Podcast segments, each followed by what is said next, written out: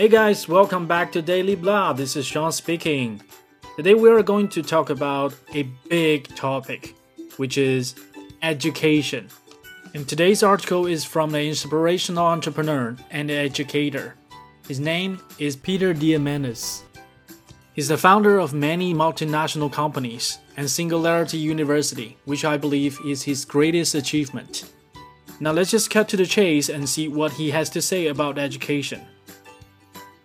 The way we learn today is just wrong.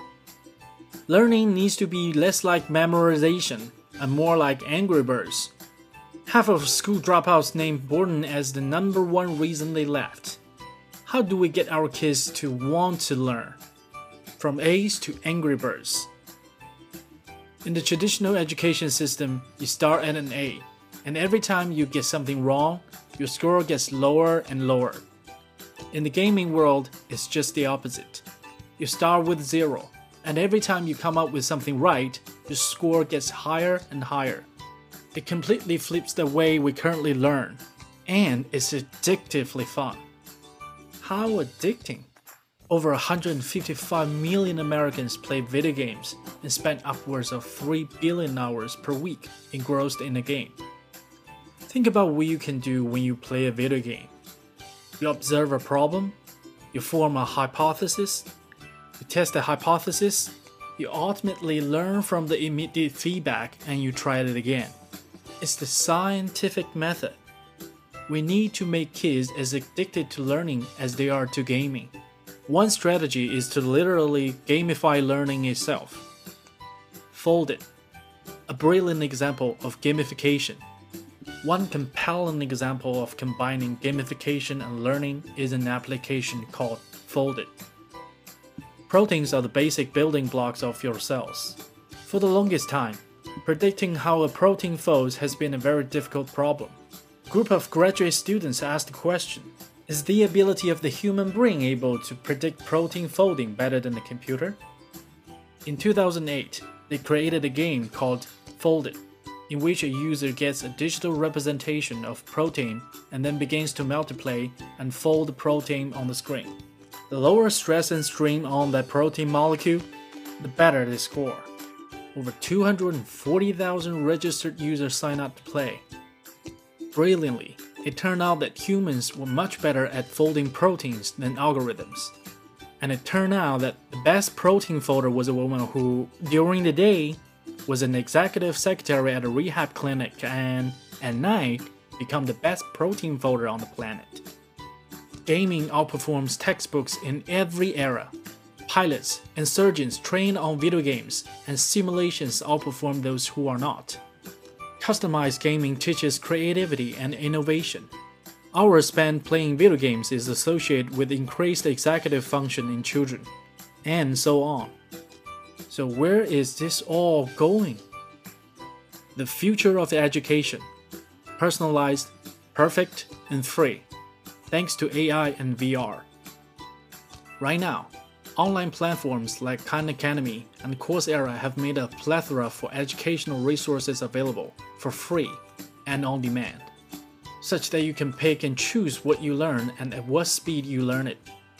Khan Academy has delivered over 3 million lessons since it started in 2006, features 5,000 free instructional videos in 65 languages, and allows users to complete 4 million exercises every day. Simply amazing. In 2011, Stanford professor Andrew Ng decided to put his machine learning course online for free, thinking that maybe a few additional people would tune in with his students. Within days, 100,000 people had signed up to take the course. We are already seeing technology democratize access to education. But soon, the education itself will become even more powerful with the help of AI and virtual and augmented reality. In the near future, artificial intelligence will be able to personalize learning platforms to each individual student. The AI will have unlimited access to information and will deliver it at optimal speed to each student in an engaging, fun way. This AI will be freely available to everyone, just like Google. And the quality of the education will be higher than that which only the wealthiest people on the planet can afford today. Then, add this to high resolution, photorealistic virtual reality experiences, and your kids will be voraciously consuming knowledge. For example, rather than read about Julius Caesar in a history textbook, kids will put on their VR headset, and an AR driven avatar of Julius Caesar himself will tell them the stories as they walk around the virtual rendering of the Roman Colosseum. Rather than try to learn about relativity in a physics textbook, students will be able to ride in a virtual spaceship alongside Albert Einstein, explaining his thought experiments directly to them. We are headed towards a future in which education is much better, more robust, and widely available than we can possibly even imagine a future in which the poorest child on earth and the wealthiest child are both getting access to identical opportunities, orders of magnitude beyond what we have today. 确实，一直以来，传统的教育系统都在不停的用分数否定一个人的能力和潜力，尤其是我们中国的教育啊，所谓考考考，老师的法宝，分分分，学生的命根。为什么我们不能像玩游戏一样来做加法，鼓励一个人现有的能力，并且激发他潜在的创造力呢？希望这一篇文章当中所描述的教育革命早一天到来，让每一个人都有同等的机会来接受同等的教育，同时激发每一个人学习的兴趣，让学习不再枯燥，让智慧不再奢侈。